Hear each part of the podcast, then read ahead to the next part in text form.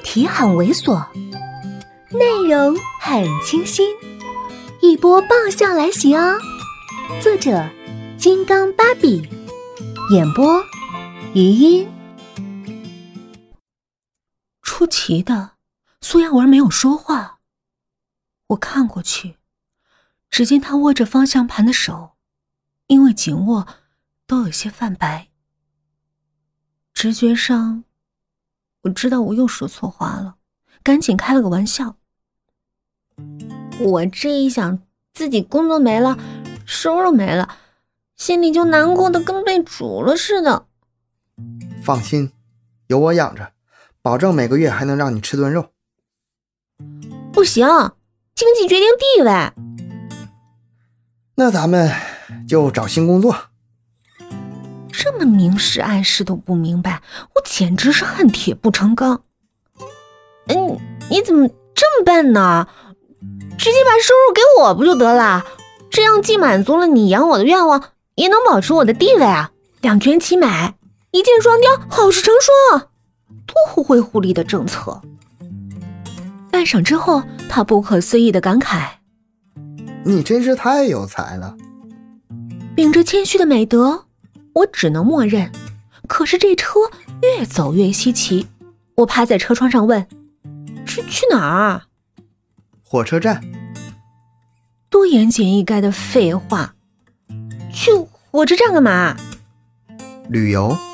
他回给我一个特灿烂的微笑，让刚失业的你散散心。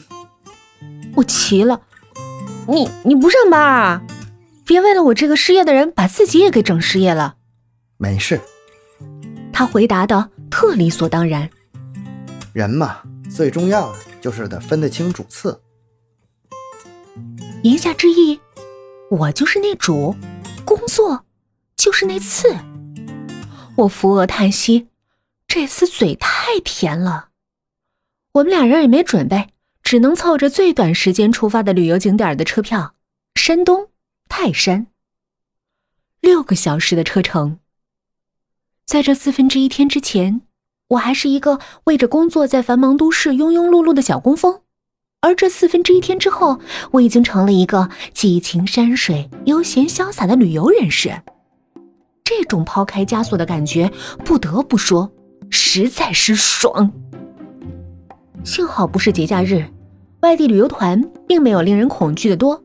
可是临近炎夏，也算是避暑景点儿特意避开旅游热潮的人。也不算少，从下火车到走出火车站，手里已经塞了不下十张名片，都是凌晨接、晚上送的室内旅行团。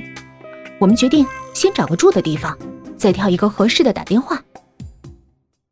没想到饭店还是够满的，我们找了好几家，最后到了一个挂着三颗小星的饭店。苏亚文从柜台那边回来问我。这附近的都找过，就只剩这最后一个了。可这个也只剩下一个房间。我坐在大厅沙发里看杂志，漫不经心的点头。嗯嗯。他接着说：“那些小旅社的不卫生也不安全，要不咱们就定这个吧。”我心思还被杂志上那个为了小三杀老婆的经典案例吸引，只是点头。他好奇的凑过来：“看什么呢？这么专心。”跟你说话都听不到了。我拖着下巴，眼睛还盯着眼前那一页。哎，你决定，我服从。就算我有不同的声音，你不也是求同存异，把我的意见给存了吗？我也省得费劲了，干脆直接跟着你走路得了。他好笑。我什么时候这么霸道了？我抬头呛他，还不霸道呢？你看我现在都服从习惯了，凡事不开口了。这话一说，我们俩瞬间都僵了，心里有点冷，因为知道这习惯是如何养成的。本集播讲完毕，再见。